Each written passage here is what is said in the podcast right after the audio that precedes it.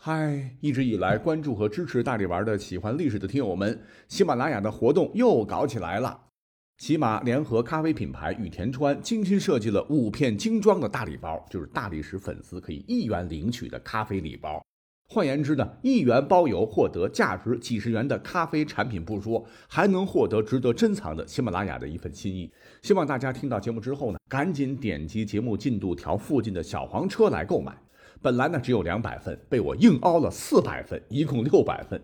但是呢，前三百份有专属的有声明信片可以收藏，希望大家手指头快快点起来啊！如果进去了发现产品没有了，对不起，就证明领完了啊，只能等下次活动再说了。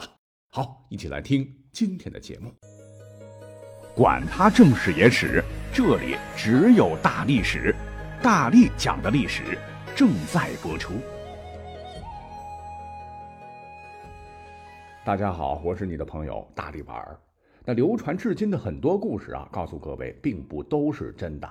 比方说，流传了几百年的烽火戏诸侯、扁鹊见蔡桓公、孟姜女哭长城啊，等等等等，很多了。咱们今天呢，不是为了打假，而是为了讲故事，讲真实的历史故事。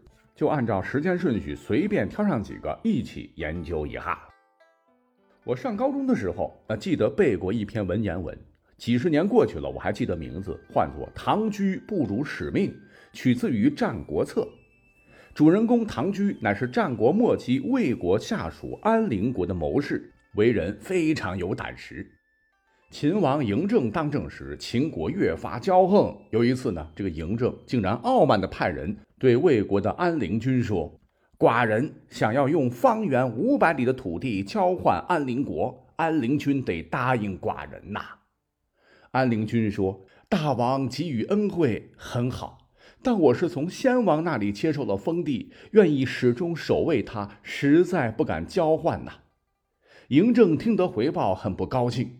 安陵君惶恐，于是赶紧派遣自个儿国中的唐雎出使秦国。秦王对唐雎说：“寡人用方圆五百里的土地交换安陵，你家安陵君竟然不愿意，这是为什么呢？”你看，现在秦国已经灭了韩国，亡了魏国，而安陵君却凭借方圆五十里的土地幸存下来。这个原因呢，就是因为寡人把安陵君当做忠厚的长者，所以才不打他的主意。现在我用十倍于安陵的土地让安陵君扩大领土，但是他却违背我的意愿，是轻视我吗？面对秦王咄咄逼人的口气。唐雎不慌不忙地说：“不，不像您说的那样。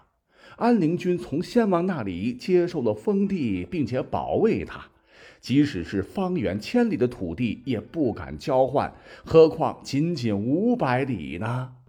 秦王勃然大怒，对唐雎说：“您曾听说过天子发怒吗？”唐雎回答说：“我未曾听说过。”秦王说。天子发怒，倒下的尸体有百万具，血流千里。唐雎说：“大王，那您曾听过平民发怒吗？”秦王说：“平民发怒，也不过是摘掉帽子，光着脚，把头往地上撞罢了。”唐雎说：“呵呵呵，这是平庸无能的人发怒，不是有才有胆识的人发怒。”从前专诸刺杀吴王僚的时候，彗星的尾巴扫过月亮；聂政刺杀韩奎的时候，一道白光直冲向太阳；要离刺杀庆忌的时候，苍鹰扑到宫殿上。这三个人都是出身平民的有胆识的人，心里的愤怒还没发作出来，上天就降示了征兆。而现在加上我，就要成为四个人了。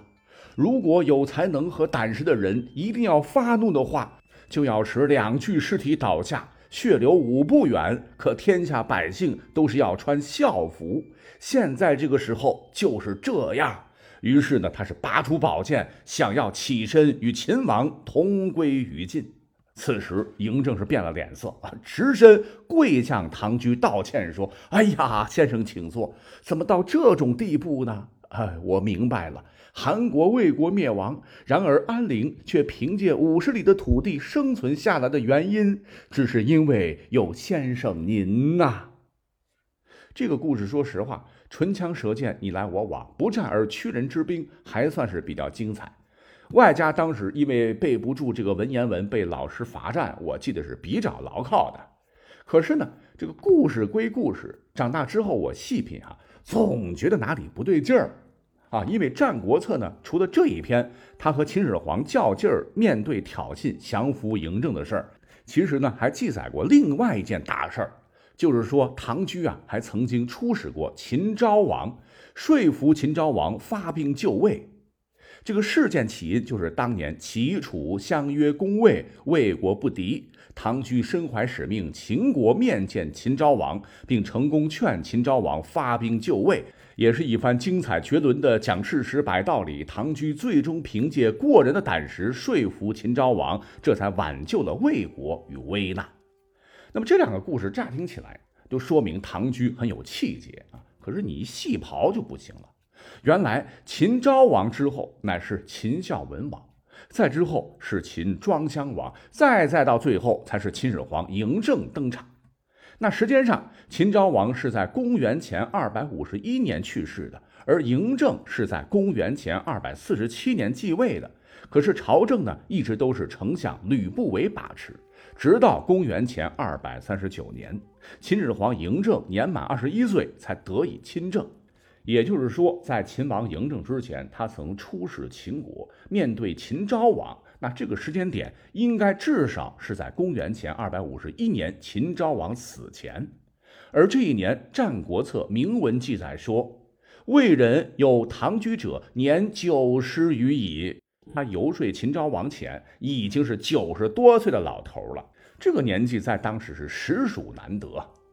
而唐雎不辱使命出使秦国时，嬴政已经亲政，这前后相差了几十年，保守估计当时也得有一百零二岁了。这真的可能吗？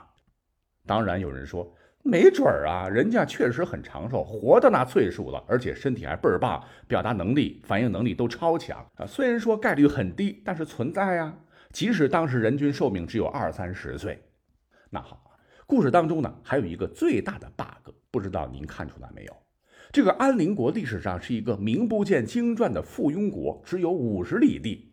而秦王嬴政在当时灭韩王位的前提下，竟然打算用五百里的地方来换。请问，千古一帝秦始皇要这么费劲吗？那直接派秦兵一天就打下来了，还需要交换吗？啊，即使你这样做是想挑事儿，假惺惺的和安陵君做一笔交易，那对方没脑子同意了，你嬴政还得背上不守承诺的罪名啊！再者说了，嬴政何必为了一个小小的安陵国而手下留情，搞这么一出呢？他本来也不是什么慈善家，战国弱肉强食，还讲什么道义呀？啊，要讲道义的话，也不可能一统六国，成为第一个皇帝嘛。那文中还有这样的细节啊，说这个老人家啊，竟然能够佩剑上殿，跟秦始皇近身说话。那你让大刺客荆轲情何以堪呢？哦，话不投机时，老人家还不依之怒后挺剑而起，秦王立马服软，说：“先生坐，何至于此？”哎，老头能不能拔出剑举得起来，咱就先不说，被人恐吓一下就服软了，嬴政可能有这么孬吗？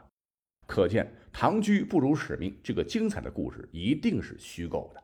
而记载这个故事的《战国策》，它呢是一部介于子史之间的古书啊，不能全当正史来看。好，下面呢我们再讲一个经典，说是秦两汉到了三国时期，很多很多妇孺皆知的故事，那爆棚的出现了。可是呢，绝大部分只要一翻史料，你一分析，这都是后人演绎的文学作品，信不得真。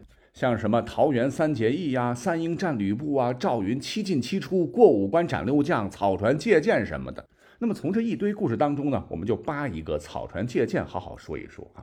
史上呢，这个故事真实发生过，可是主角不是诸葛亮，而是孙权。这个故事很简单，就是当年呢，他驾驶小舟进曹营水寨刺探军情，被发现，对方是万箭齐发，射到船体上，这个船体就倾斜了。害怕倾覆，为了保命，孙权急中生智，把船的另一面朝向箭速方向。被射满后，船体平衡啊，最终是得以逃出升天。罗贯中在塑造诸葛亮草船借箭这个故事的时候，是采用了这个历史原型，但是呢，这只是一个部分原型。三国演义》还说，孔明是趁着大雾，不光船上被铺盖上厚厚的草垫，还有很多穿上东吴军服的草人儿，哎，这才引得曹军万箭齐发，借箭十万而归。那么引草人借箭其实是历史上真实发生的，不过呢是发生在三国之后几百年间的唐朝。说是在安史之乱爆发时，唐玄宗屁滚尿流滚出长安之后，安禄山叛军攻进长安。那么就在叛军进潼关之前，安禄山派降将令狐潮去攻雍丘（今河南淇县），但是万没想到碰到硬茬，雍丘附近有个真元县。县令唤作张巡，不愿投降，是招募了一千来个壮士聚首。令狐潮带了四万叛军来进攻，张巡竟然和雍丘将士奇迹般的坚守了六十多天。将士们穿戴着盔甲吃饭，包扎好窗口再战，打退了叛军三百多次进攻，杀伤大批的叛军，使令狐潮不得不退兵。可是这一次，令狐潮撤退之后，越想越觉得丢份儿。不几日呢，集合人马再次来攻。此时城内老弱病残，坚守相当困难。但张巡等人是死战不降。不多时，城里的箭用完了。那么一天深夜呢，只见雍丘城头上隐隐约约有成百上千个穿着黑衣服的兵士，沿着绳索爬下墙来。这令狐潮这边呢，很快发现了。令狐潮断定一定是张巡派来偷袭的，马上下令朝敌军放箭啊，嗖嗖嗖嗖，一直射到天色发白。叛军这才发现啊，城墙上挂的哪里是真人啊，都是草人。张巡是高兴坏了啊，命令士兵赶紧把千百个草人拉上来数一数，密密麻麻的，差不多有几十万支箭。这样一来，城池又能坚守下去了。谁知道又过了几天，大晚上城墙上又出现了草人儿。这时候令狐潮的士兵见了以后气坏了，又来把我们当傻子了吗？啊，谁也没去理他。可结果这次是玩真的，这些疑似草人其实是张巡派出的五百名勇士。这五百名勇士顺利落到地面，趁叛军不备是发起袭击。令狐潮想要组织抵抗，已经来不及了，被杀的是人仰马翻，撤退了几十里地。哎，这便是典型的草人借箭和狼来了加强版 Plus。最后呢，我们再讲一个妇孺皆知的故事作为压轴，这便是岳母刺字。说南宋著名的抗金英雄岳飞曾被母亲后背刺字，精忠报国。实际上这是完全不可能的。因为害死岳飞的主谋是皇帝他本人，又是当朝宰相，明面操作，故而南宋其实关于岳飞的史料非常非常少。那么在仅有的史料当中，我们能找到有关于岳母的老母亲的记载只有两处，一处呢是在绍兴二年（一一三二年），南宋刚建立，内忧外患，当时江西人曹成率众起义，率领暴民攻入了湖南，攻占了郴州、贵阳间，拥众十万。南宋军队是焦头烂额，屡攻不下，地盘本来就没多少，这下又燃起烽火，是极为恐慌啊！急忙从抗金前线调回了名将岳飞。当时呢，岳飞只带着八千人前往镇压，八千 vs 十几万，一般人都觉得你是来送死的吗？可人家岳飞果然有几把刷子啊！最终凭借智谋，直接把曹成给降服了，使之成为抗金的中坚力量。话说，在与曹成交手时，曹成有位部将，唤作杨再兴，在混战中就杀了岳飞的胞弟岳帆。岳母恨之入骨，多次修书要岳飞杀死杨再兴，替弟弟报仇雪恨。但岳飞后来是冰释前嫌，释放了杨再兴。杨再兴最终在和金人的战斗中壮烈殉国，以生命报答了岳飞对其的知遇之恩。那这是其一。其二，哎，这个故事可能会让你对岳母的好人设彻底崩塌。说岳飞呢有个舅舅，也就是岳母的弟弟，竟然狐假虎威，依仗外甥大将军的身份强抢民女，为非作歹，被当地政府给刑拘了。岳飞的母亲呢心疼弟弟，竟然是哭着喊着闹着，让儿子想办法救出他舅舅。岳飞此时统兵几十万，要真让当地县官放了舅舅，那就是打个响指的事儿。可是岳飞呢，没有以权谋私，反倒是对母亲多次苦口劝说，但母亲死活听不进去。没办法，最终岳飞一咬牙，暗地让官员将舅舅杀了。那这两个故事跟刺字儿鼓励儿子精忠报国的岳母啊，怎么看都不像一个人儿啊。倒不是说岳母不好，我们也不用道德绑架老人家，只是说岳母历史上那就是一位普通的老妇人，她的所爱所恨都是人之常情，不具备超越普通人、上升到爱国爱朝廷、具备民族大义的可能。从这里来分析，岳母刺字的故事就不太可能是真的。